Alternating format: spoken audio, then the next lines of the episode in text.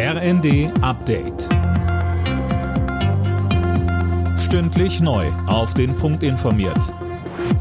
Ich bin Nanju Kuhlmann. Guten Tag.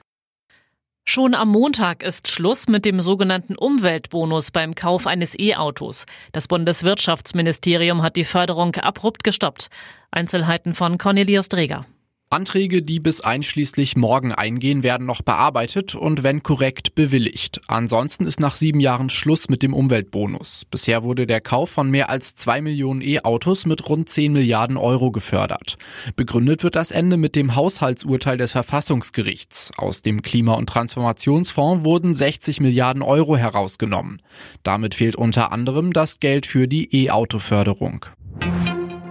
Die drei bei einem Einsatz im Gazastreifen versehentlich von israelischen Soldaten getöteten drei Geiseln haben vor ihrem Tod offenbar eine weiße Fahne geschwenkt. Alle drei hätten keine T-Shirts getragen, aber einen Stock mit weißem Stoff daran dabei gehabt, teilte die israelische Armee mit. Weil Fachkräfte fehlen, geraten die Beschäftigten in Deutschland zunehmend unter Stress. Das ist das Ergebnis einer Umfrage des Instituts der deutschen Wirtschaft. Einzelheiten von Holger Dilk. Die, die in ihrem sicheren Job arbeiten, müssen demnach immer mehr Aufgaben aus anderen Bereichen übernehmen. Mehr als die Hälfte der rund 5000 Befragten erklärte bei der Umfrage, sie gerieten dadurch zunehmend unter Druck. Etwa ein Drittel hat sogar Angst davor, die an sie gestellten Anforderungen am Arbeitsplatz nicht mehr erfüllen zu können.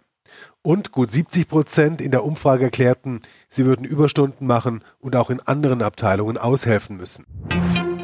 Unerlaubte Grillaktion in Erfurt löst Polizeieinsatz aus. Drei betrunkene Männer haben zunächst einen Plastikmülleimer angezündet und versuchten über dem stinkenden Rauch Hähnchenschenkel zu grillen. Die Polizei stoppte sie zunächst.